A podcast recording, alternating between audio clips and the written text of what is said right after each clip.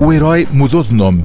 É essa a primeira constatação ao lermos a nova versão portuguesa da Odisseia na tradução de Frederico Lourenço.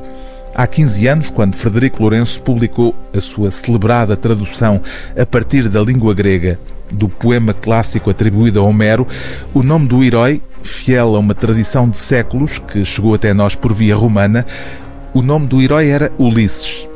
Agora, fiel ao original grego, Frederico Lourenço dá ao herói da Odisseia o nome de Odisseu.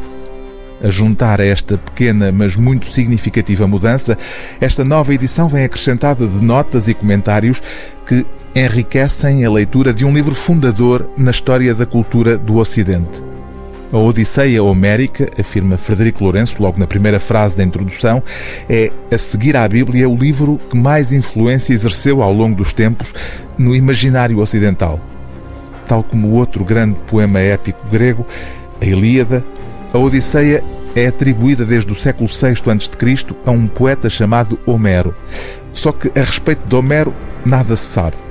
O responsável por esta edição cita, aliás, como resumo desse desconhecimento, uma frase eloquente daquela que é uma das suas referências nos estudos clássicos, a professora Maria Helena da Rocha Pereira.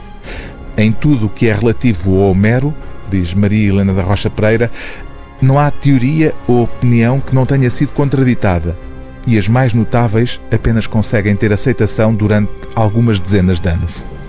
Ainda assim, a respeito da Odisseia, há um saber acumulado por séculos de estudo que Frederico Lourenço sintetiza para leigos nos comentários a esta edição, embora o encanto essencial, ao fim de 27 séculos, continue a estar na leitura do próprio poema. Fala-me, musa do homem versátil que tanto vagueou depois que de Troia destruiu a cidadela sagrada. De muitos homens viu as cidades e a mente conheceu, e foram muitas no mar as dores que sofreu em seu coração para salvar a vida e o regresso dos companheiros. Mas nem os companheiros salvou, embora o quisesse.